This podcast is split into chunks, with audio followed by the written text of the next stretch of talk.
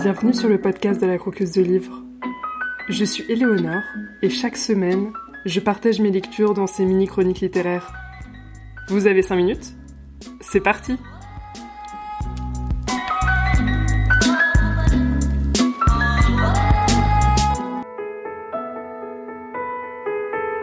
Elle s'appelait Leïla.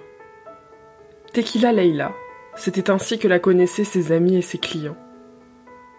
Tequila Leïla, c'était le nom qu'on lui donnait chez elle et au travail, dans cette maison couleur bois de rose au fond d'un cul-de-sac pavé près du front de mer, niché entre une église et une synagogue, entre les boutiques de lampes et les kebabs.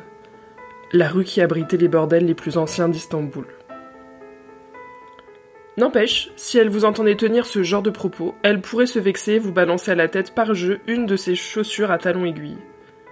C'est chérie, pas c'était. Mon nom c'est Tequila Leila. Jamais, au grand jamais, elle n'accepterait qu'on parle d'elle au passé. Rien que d'y penser, elle se sentait minuscule et vaincue. Un sentiment que pour rien au monde elle ne voulait éprouver.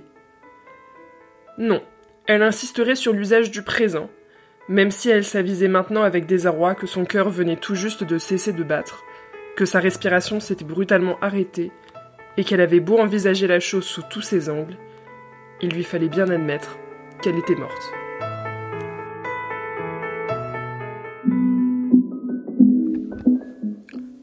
Aujourd'hui, le livre qu'on croque, c'est 10 minutes et 38 secondes dans ce monde étrange.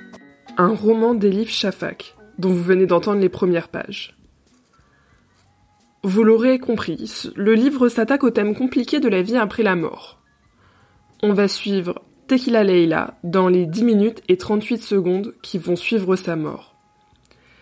Les chapitres sont rythmés par une minute, pendant laquelle lui revient une odeur, un son qui va être lié à un souvenir proche ou lointain. On fait donc des allers-retours dans les souvenirs de Leila avec elle, en arpentant Istanbul et en se demandant comment son corps s'est retrouvé dans une benne à ordures.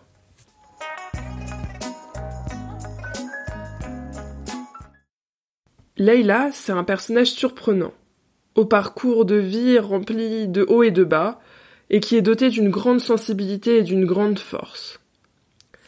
Si elle n'a plus de contact avec sa famille, elle a par contre des amis en or qui l'aiment et la soutiennent. Je ne vous gâcherai pas la deuxième partie du roman où on fait plus la connaissance de ces dix amis, qui sont hauts en couleur et vont se lancer dans une quête qui peut sembler futile pour certains.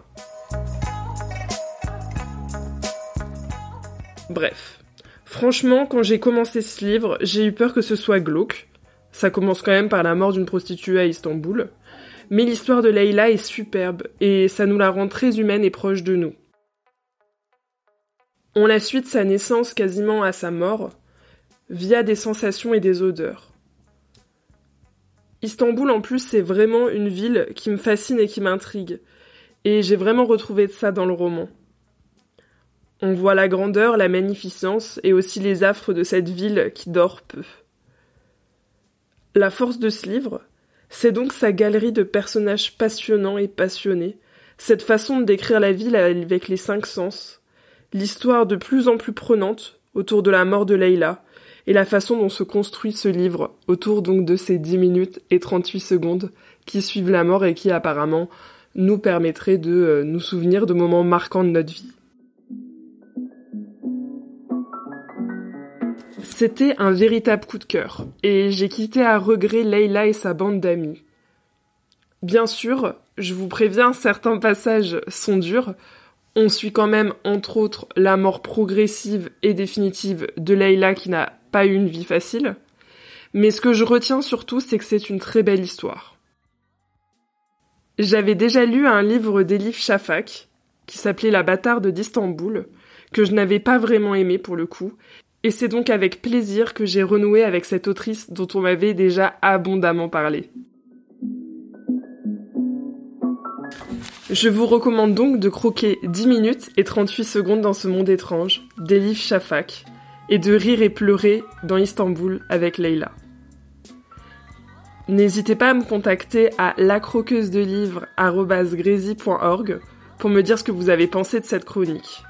et du son de ce nouveau générique qui est plus court, car j'écoute vos recommandations.